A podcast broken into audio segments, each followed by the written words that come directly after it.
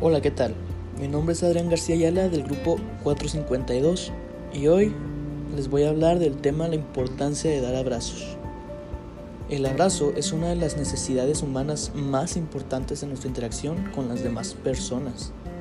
Los abrazos y el contacto físico en general disminuyen la producción de cortisol, que es la responsable del estrés y favorece la producción de serotonina y dopamina, responsables de la sensación del bienestar y tranquilidad. Cuando abrazan con intensidad, nuestro cerebro regrega oxitocina, hormona que regula los estados de tristeza. Este tiene un efecto calmante en los niños y adultos y aumenta nuestras defensas naturales.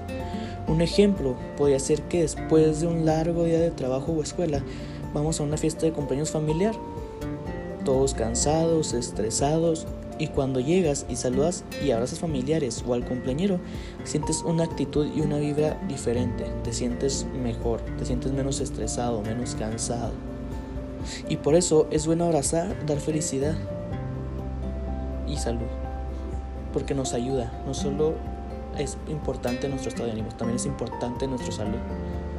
Y abrazar a un familiar, a nuestra pareja, a un amigo, es el, la forma, es la el ejercicio más relajante que puedes hacer y lo mejor para tu salud.